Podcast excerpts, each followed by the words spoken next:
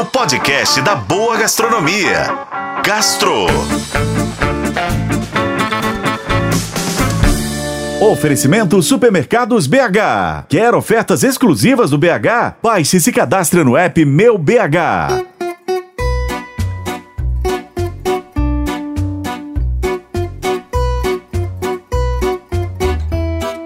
Sem contar as estufas dos botecos, onde chega a ser quase venerada, a língua de boi, vamos ser sinceros, ela nunca alcançou um posto de destaque na mesa do brasileiro, né?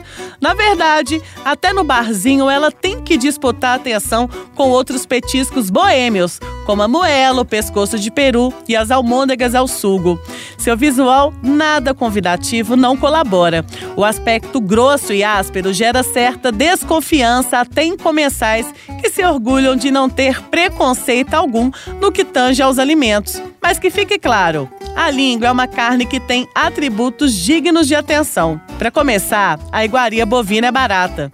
E com preparo adequado, ela fica muito saborosa. Não por outro motivo, pratos à base de língua vêm se multiplicando nos cardápios da capital mineira. Todas as receitas têm pelo menos um objetivo em comum: convencer os reticentes. No Chico Dedê, o corte bovino é servido de forma delicada. Trata-se do pastrame de língua com purê de tomate e ciabatta. A língua, ela fica em uma salmoura, depois é cozida, defumada e fatiada bem fininha até que desmanche na boca. Já no timbuca, a língua é servida com molho de vinho e cebola bem crocante, perfeita para beliscar com uma cervejinha bem gelada, sabe? Outro lugar ótimo para você comer uma língua extremamente bem feita é no Bença Abençoe, lá na Lagoinha.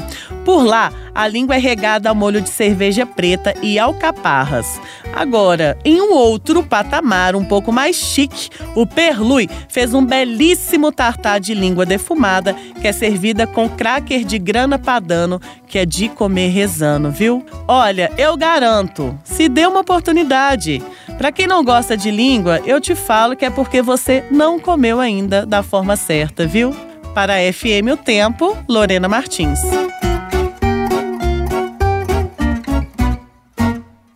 Oferecimento Supermercados BH. Quer ofertas exclusivas do BH? Baixe e se cadastre no app Meu BH.